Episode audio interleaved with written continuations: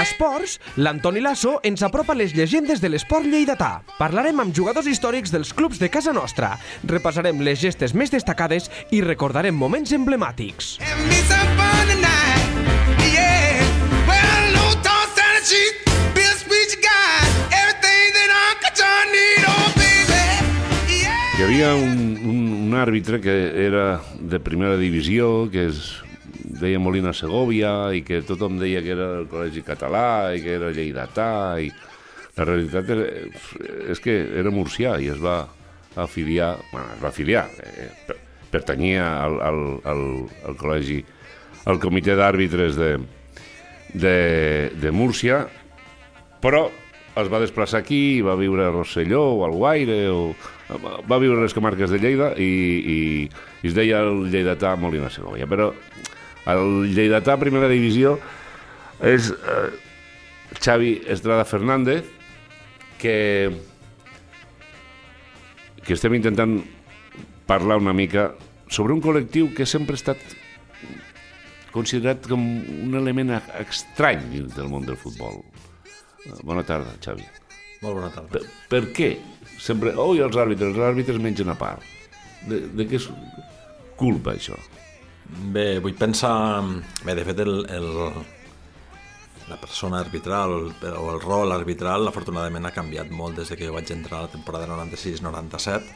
Jo penso que, que millor en molts aspectes, però sí que és, segueix sent ben cert doncs, que si ho comparem amb els jugadors amb, o amb els entrenadors, tot i ser un important agent dins del futbol, dins del, dins del joc, encara se'ns veu com una cosa una mica externa i jo penso que en part també pot ser culpa nostra no?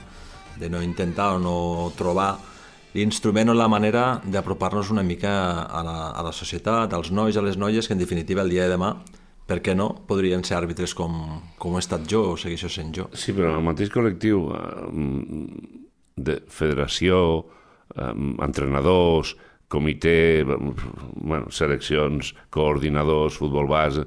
Quan es parla dels àrbitres, uf, és com una secta. No els toquem, és, és com una secta. Eh, això ha passat sempre. I, i és perquè no mengeu a part, formeu part de, de, de, de, de l'engranatge del, del futbol i us regiu per una normativa de la Real Federació Espanyola de Futbol i, i teniu unes pautes i en canvi mm, reunió de- d'entrenadors ningú diu res. Ah, es comença a dir que ara ja els, entre, els entrenadors tenen una pedrada no? o que són però els àrbitres sempre heu tingut aquesta consideració? No, no, no, no ho sé. Des, del, des de la base fins a, als professionals. No us heu tret de sobre aquest estigma? Sí, correcte, Toni. Jo penso que tenen aquest estereotip probablement del, del, del col·lectiu, per això crec eh, firmament que, doncs, que hi ha coses que s'han de, que de canviar en un futur, en un futur proper i deixa'm dir doncs, que ara que, que ha acabat doncs, aquesta temporada eh, que ha sigut molt, molt, molt intensa, també he pogut gaudir no només de veure futbol, sinó de veure esport aquí a Lleida i clar, jo m'hi fixo molt, suposo que per un tema doncs, de la meva activitat, amb els àrbitres, no? Llavors, i també amb els espectadors, i, i veus que acabem focalitzant no tant amb la meva persona, o la persona que està portant un partit, no? en el meu cas doncs, Xavi Estrada, sinó amb la figura que representa aquella persona. No? I moltes vegades te'n dones compte que és una manera de treure, no sé, l'adrenalina, la mala llet, eh, no sé com dir-t'ho, eh, que portes acumulada durant tota la setmana en un espectacle esportiu, eh, doncs insultant, cridant en contra de- d'una decisió que ha pres l'àrbitre en, un moment, en un moment determinat. I te'n dones compte que al fi al cap tampoc serveix de gaire, és a dir, amb un jugador el fet de que pugui protestar doncs com a molt pot rebre una tècnica, no, no? una intencionada, no sé, no desconec les regles del, del bàsquet com les del futbol, però te'n dones compte que una vegada que l'àrbitre ha pres una decisió al camp i entenem que ho ha fet amb tota la seva professionalitat i honestitat, difícilment canviarà aquella decisió. I això és el que a nivell social costa més d'entendre. Costa més d'entendre que el jugador s'equivoqui o la jugadora es pugui equivocar com jo m'equivoco com a àrbitre de bar o m'equivocava al camp. Perquè eh, que t'insultin en un partit d'infantils que, s- que li veus la cara a, a qui t'insulta és el mateix insult, el reps igual que quan al, al Bernabéu t'insulten 50.000?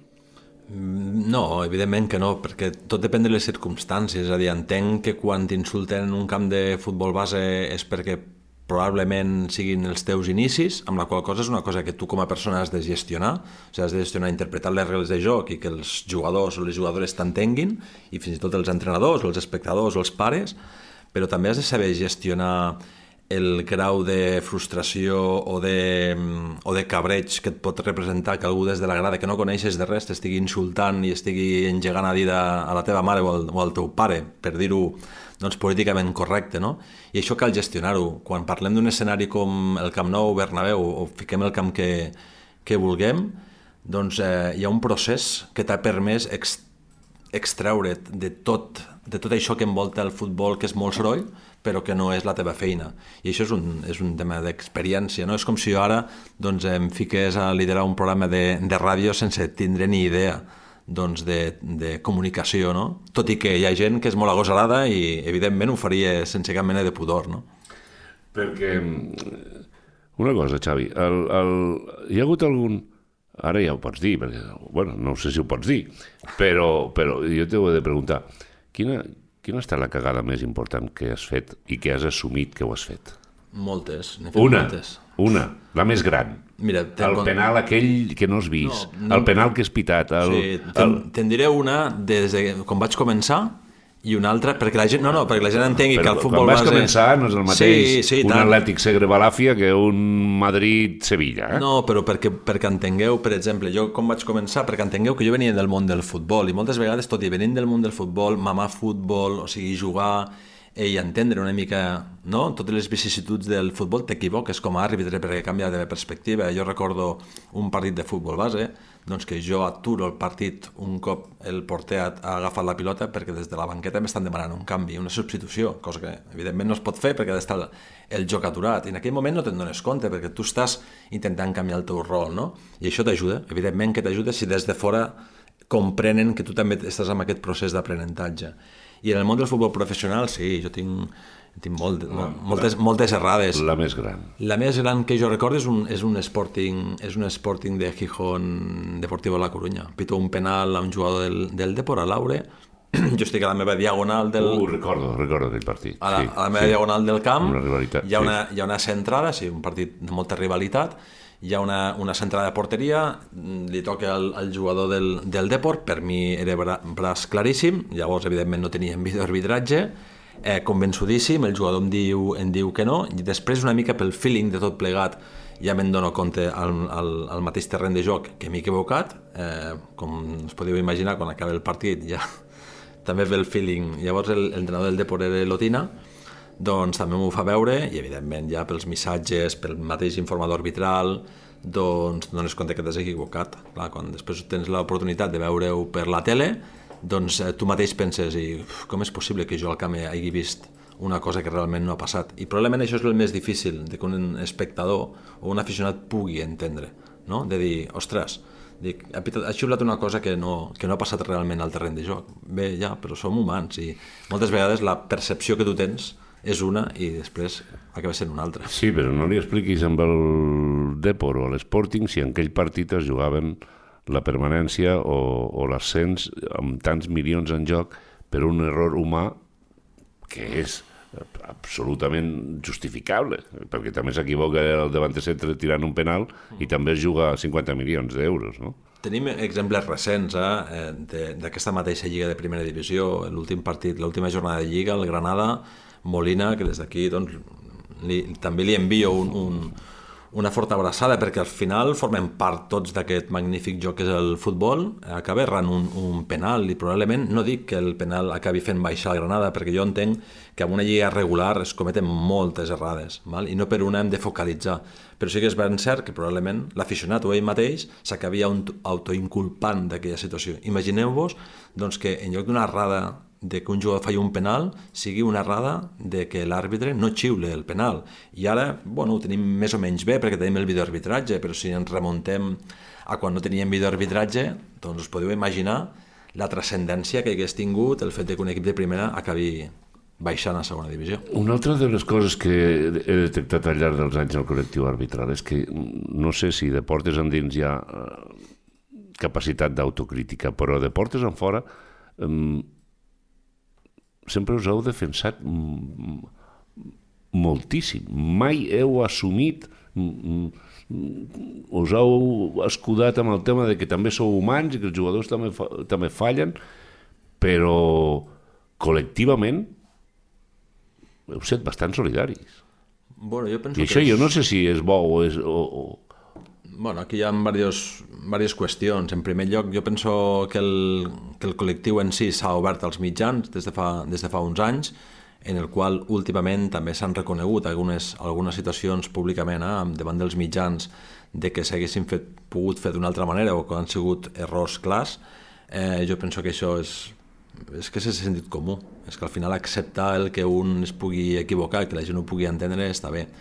Per contrapartida, sí que és ben cert que eh, moltes vegades quan et pregunten sempre et pregunten sobre la rada, mai et diran ostres, que bé has estat, eh, has encertat de 60 decisions que has pres, n'hi has encertat 58 i n'hi has fallat eh, dues que no tenen més transcendència. No?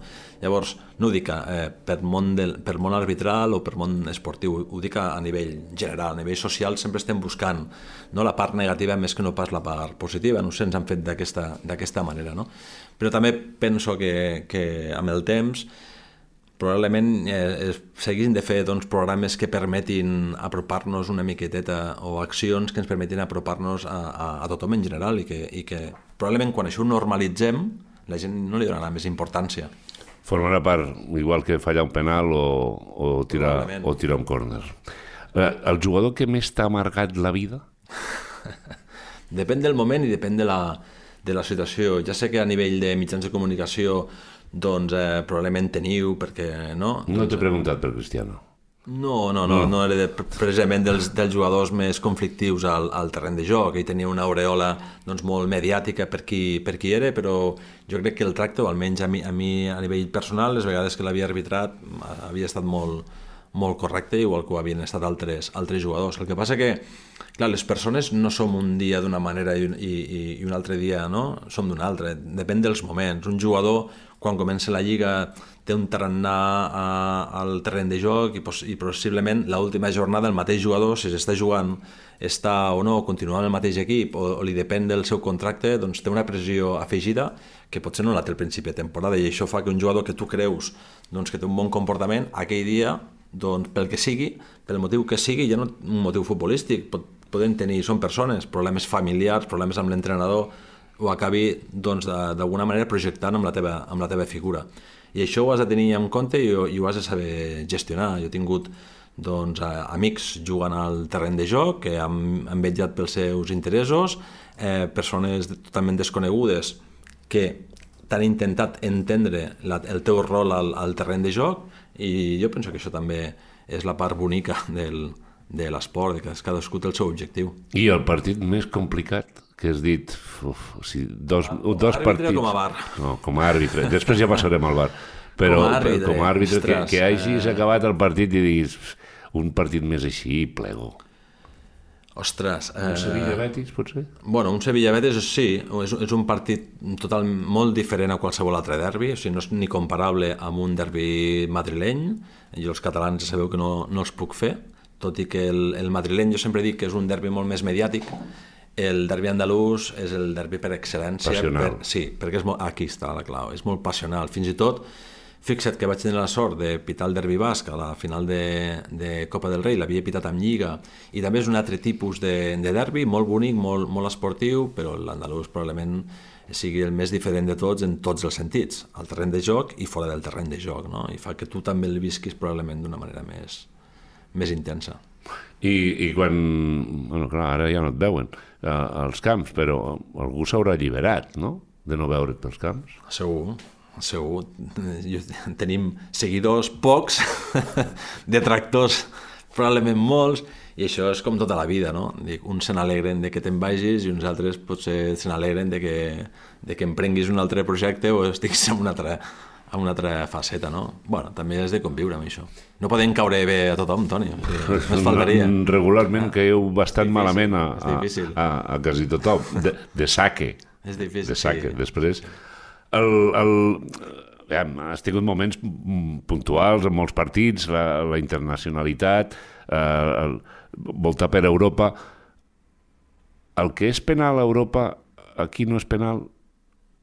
El que és penal aquí, a Europa no és penal. Bueno. M'ho pots explicar, això? Sí, sí. Perquè sempre es diu, uf, eh, eh, mira, arbitratge europeu. L'arbitratge espanyol seria el carrer. No, és fàcil de, és fàcil d'entendre. Eh, és fàcil d'entendre perquè els mateixos equips es comporten diferent quan juguen la Lliga, en el, en el nostre cas la Lliga espanyola, que quan juguen, quan juguen a Europa. Amb el nombre de faltes, amb la, probablement també amb el comportament dels propis jugadors, i aquí hi ha diversos condicionants. En primer lloc, eh, les sancions per part de UEFA no tenen res a veure amb les sancions d'aquí, eh, i això també fa doncs, que molts jugadors eh, probablement s'ho pensin dos cops en fer segons quines, quines accions i després que, clar, és, comparar una fase regular una lliga regular de molts partits a una competició com la Champions, que són partits molt definits, molt concrets, doncs també fa que la mentalitat del jugador o, del, o de l'equip canvi però a nivell personal, i ara parlo per, per mi, el que per mi ha sigut un penal a una competició europea ho ha sigut, ho ha sigut, ho ha sigut aquí la Lliga. El que per mi és una segona targeta clara aquí també ho ha sigut, ho ha sigut fora. Eh, no sé, jo tinc els meus principis i això és el que m'ha portat, o jo penso que és el que m'ha portat fins aquí o, o, o, arribar, o haver arribat on, on he arribat, no? I, I penso que no canviaria mai. I per Europa t'han tractat bé?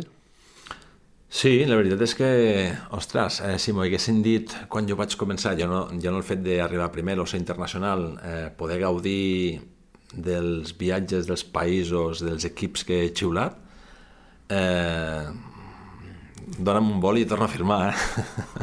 perquè probablement no hi hagués fet ni de vacances, és a dir, ja, ja per un motiu molt simple, que és un tema econòmic, o sigui, de viatjar i anar a, on he anat, vaja, és que és impagable tot això.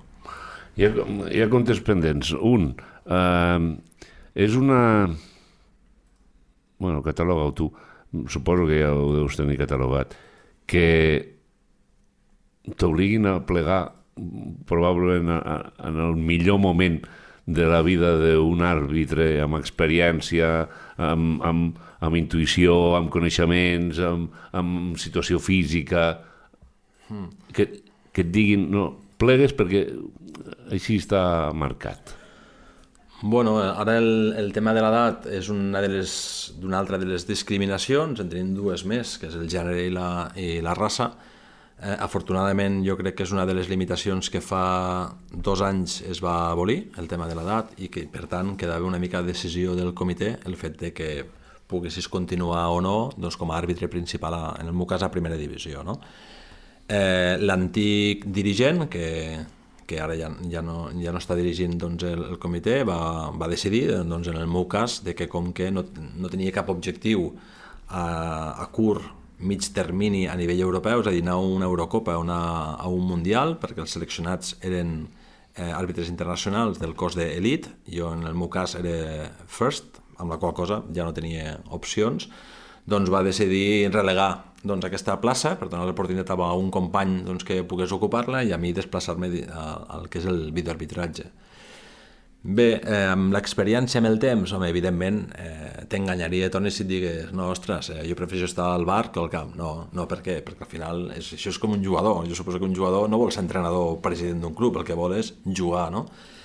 Eh, però sí que és veritat que l'experiència, la pràctica, el temps, la maduresa, probablement m'ha fet veure que tot el que no depèn de tu, i les decisions, aquest tipus de decisions no depenen exclusivament de tu. Tu pots donar la teva millor versió, preparar-te, tot el que tu vulguis.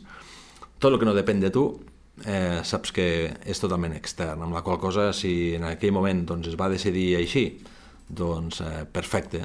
Doncs, ells van decidir que els únics que podien continuar, ara tenim dos casos, que és el de Mateu Laoz i Carlos del Cerro.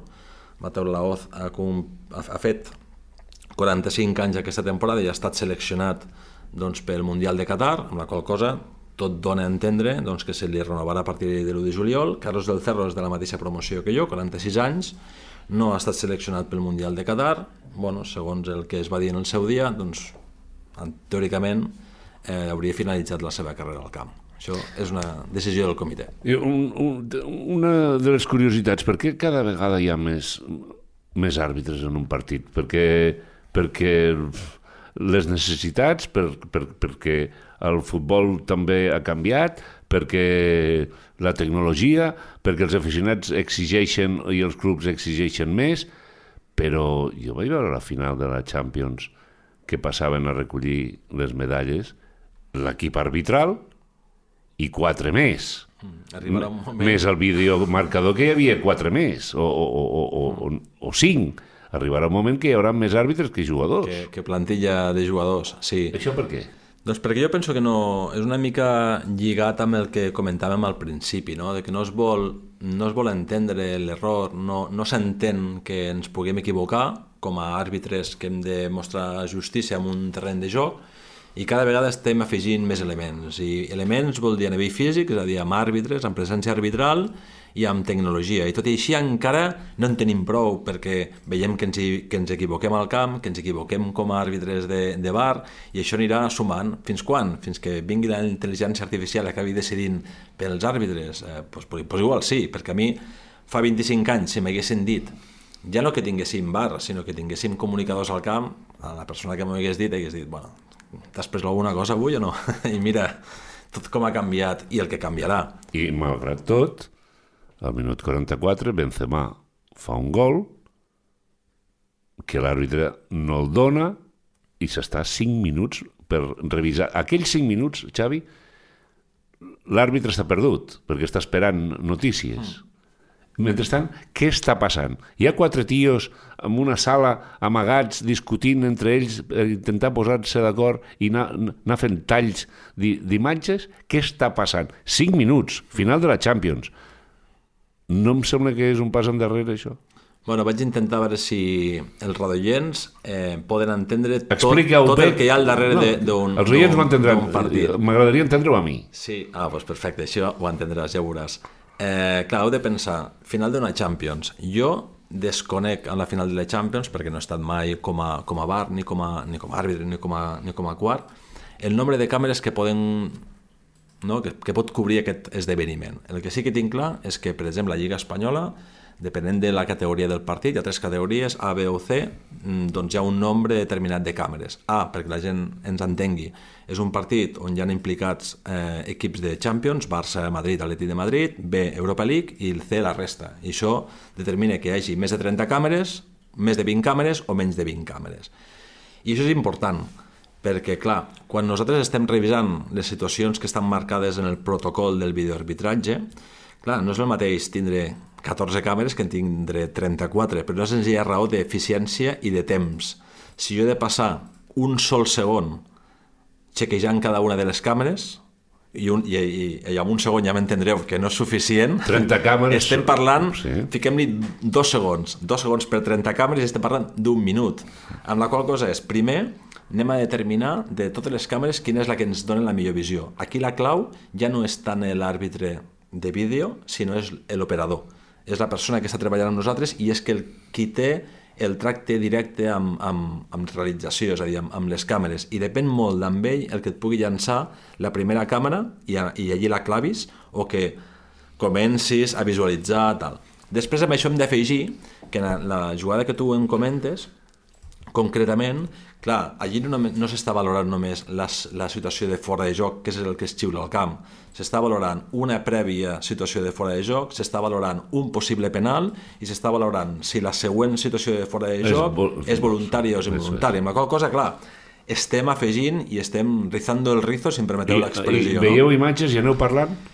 Clar, entre vosaltres? Clar, perquè normalment, i sobretot en una final, hi ha un àrbitre de vídeo, que pot ser que sigui àrbitre de camp o no, o que sigui un, un àrbitre específic de bar, tenim una bar, que és un ajudant del vídeo, i normalment sol haver un altre a bar, el, el número 2, que és un assistent específic, és a dir, és una persona especialitzada en temes de, de fora de joc. I tot i que el bar és diguéssim, el que té la veu cantant, el que lidera la decisió dins del bord, dins el que és l'habitacle, evidentment ell es pot nodrir una miqueteta de les opinions dels seus companys, perquè penseu que al final tu només has d'avaluar aquelles situacions que entens que són clares, I mentrestant, l'àrbitre penjat. al Mentrestant, camp, esperant, en- en aquest- dient què passa, no em digueu res. No. En aquest I vosaltres cas- discutint. Sí, tot- 5 minuts. Sí. I els aficionats sense saber si celebrem el gol de Benzema o, o si no el celebrem. Correcte. Clement Torpé, en aquest, en aquest sentit, que és francès, llavors, i, i, i, i amb el seu body language, va gestionar molt bé a nivell emocional el que s'estava doncs, xequejant la jugada, a més a més amb Benzema, I parlava amb Benzema, sí, exactament. clar. Gestionar aquest moment és molt important i fixeu-vos-hi que si ens, eh, ens anem 3 o 4 anys enrere, aquesta gestió abans es feia molt diferent perquè l'àrbitre de camp difícilment acceptàvem que fóssim, no? que tinguéssim una opinió diferent a, a, al vídeo que al, que al camp. I això també és molt important de transmetre tranquil·litat. Estic totalment d'acord, Toni, amb el que dius, de que no podem amb un espectacle, amb un showtime com és una final de Champions, com qualsevol altre partit, no es pot perdre 5 minuts xequejant, s'haurà de buscar la fórmula. Però també la gent ha d'entendre que és una implementació d'un sistema que pràcticament és un, no diré un bebè, però és un infant, és a dir, és una implementació del bar que porta 4 anys d'experiència. I jo, eh, ja em perdonareu, però jo no, no vaig agafar la bici el primer dia i ja sabia anar amb bici, igual que el cotxe. Necessito una pràctica per automatitzar molts mecanismes que fan que tu sigues molt més ràpid i molt més eficient. Jo, després de la temporada que porto amb 80 actuacions de bar a la Lliga Espanyola, sóc molt més ràpid que un company que està fent les dues tasques, és a dir, arbitrant al camp i O el si- vídeo. O sigui que ens espera uns anys encara de, Paciència que no en de, tenim. de, molta, de, no molta, tenim. de molta paciència. I, I ara tu continuaràs com a, bueno, com a bar, pots arribar als 80 anys allí. Espero que no. no m'hi veig, sincerament. Jo crec que tot té... Tothom ha de saber quan és el seu... Quan, almenys jo sé quan ha de ser el meu moment i quan sigui el meu moment doncs eh, passaré a un, altre, a un altre escenari perquè jo tinc molt clar que el que faig ho he de fer perquè ho gaudeixo, perquè em motiva. Jo no, no tinc ganes d'amargar-me la vida fent alguna cosa que no, no em satisfà. Jo vaig acabar la meva faceta al terreny de joc, eh, gaudint 12 anys a nivell professional, a màxim nivell. Ostres, eh, és fàcil de dir, però és molt difícil de realitzar. Tinc la sort de, de ara estar dintre del cos específic de, de bar. Si Déu vol, continuaré ara la segona temporada dintre del cos de videoarbitratge, però sincerament no em veig, no, probablement no em veig més enllà dels 50 anys amb, amb, amb el món del, del videoarbitratge, perquè això avança molt ràpid i és molt volàtil, i el que avui és d'una manera pot ser d'aquí un any o dos, o potser hi ha un canvi de dirigents, no sé, i, i les coses canvien, i les eines canvien. I si alguna cosa m'ha ensenyat la pandèmia precisament és ser flexible amb tot, amb tot, ja no només amb el món del futbol, amb tot i bé, no sé, què ens depara la vida, però sobretot alguna cosa que ens motivi. Ah, el recomanaries o aconsellaries a, al teu fill que sigui àrbitre? Vols que et digui una cosa? Mira, el Sí. meu fill porta una temporada eh, dient-me que l'explica una regla cada nit, saps? I jo, clar, em miro amb la dona i dic, No no, pot, que no pot ser. Llavors, clar, ell, sí, i llavors, clar, és molt futbolero, a més, viu el futbol des d'una visió, jo sempre dic que els entrenadors, els porters i els àrbitres tenim una visió molt semblant, sí. i ell és porter... Bueno, els, lateral, els extremes esquerra Ah, també. També, bueno, tots, tots tenim les Sí, nostres els dèries. periodistes també, sí, Ah, sí, sí, sí. sí, hi ha de tot. Llavors, eh, sé que estava interessat en les regles de joc, li vaig doncs, ensenyar el, el llibre de les regles de joc i em va dir, no, no, pare, jo prefereixo que me les expliquis tu perquè això és Lògic, illegible. I té raó, un nen de 10 anys que et digui una cosa que li hauria d'atreure no? per intentar aprendre com se juga en un partit del qual, ostres, gaudeix moltíssim, que et digui, o que et faci aquesta reflexió de dir això és infumable, doncs potser ens ha de a nosaltres fer veure de que, de que no anem encaminats per on hauríem Per d'anar... fo- fomentar-ho. Exact, exactament, per fomentar-ho, no? Llavors ho intentes fer d'una manera, doncs, bueno, com, a pare més pedagògica i ell sap que el, el, el meu mantra o el meu lema és mira, en un camp de futbol pots fer el que vulguis. Que et marquin 25, que vosaltres en marqueu 25, que t'expulsin doncs perquè, escolta, has tingut de derribar al, a l'atacant, jo això entenc, forma part del futbol, però no entendré mai, i se t'acabarà el futbol, si t'expulsen per insultar un adversari, per insultar l'àrbitre o per insultar a, no sé, a un espectador o a l'entrenador, perquè no forma part de lo que és el joc. Però si et diu que vol ser àrbitre? doncs, pues benvingut. El que serà àrbitre serà ell. I la teva, la teva senyora i la teva mare, això, tot això ho poden suportar? Bueno, suposo que ho suportaran. Al final diuen que pels teus fills fas el que faci falta, no? I ara ja i acabo, t'has no en tenies proutes de pedrades per ser àrbitre i fer el que has fet i, i anar per aquests camps, que després és un luxe, um, que et dediques ara a, a fer triatlons, que ets un marathon man. Ara. No, no, ja et vaig dir...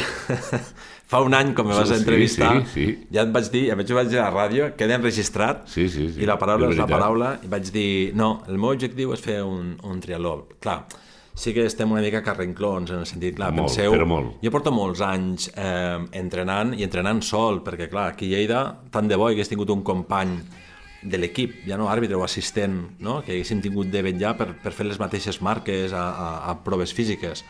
I clar, després de tants anys, i a més que és una cosa que ja per salut mental no? va genial, doncs jo no podia deixar d'entrenar. El que sí que vaig fer és afegir doncs, disciplines que abans no podia doncs, per, perquè podien ser lesives o perquè em podien apartar de la meva carrera professional, com és la bicicleta de carretera i la natació. No?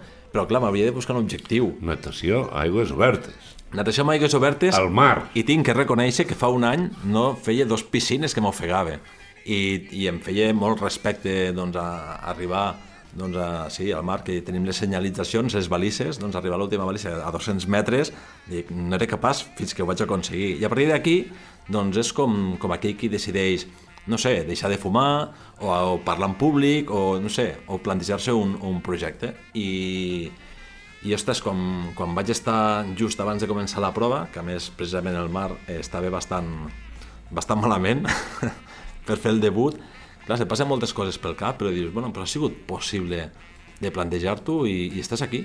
I vaig acabar. O sigui, jo quan vaig sortir del mar, per mi ja la prova ja estava feta. O sigui, tot el que venia després és un regal. O sigui, la bici i el córrer era un regal, perquè per mi la prova prova era el mar, era afrontar-me amb, amb allò que realment me feia por i em feia molt respecte un any abans. Llavors te'n dones compte que a la vida pots ser capaç de tot, tot allò que et proposis, l'únic que t'ha de motivar. Per, per això et deia abans, que per mi la clau és la motivació, és que disfrutis amb allò que estàs fent. Si ho fas, el que vulguis, Toni. Un regal ha estat parlar amb Xavi Estrada Fernández. Gràcies, d'aquí un any en tornem. Perfecte, moltíssimes gràcies a vosaltres. Molta sort. Gràcies. Esports, amb Antoni Lasso. El primer dimecres de cada mes, a lleida24.cat.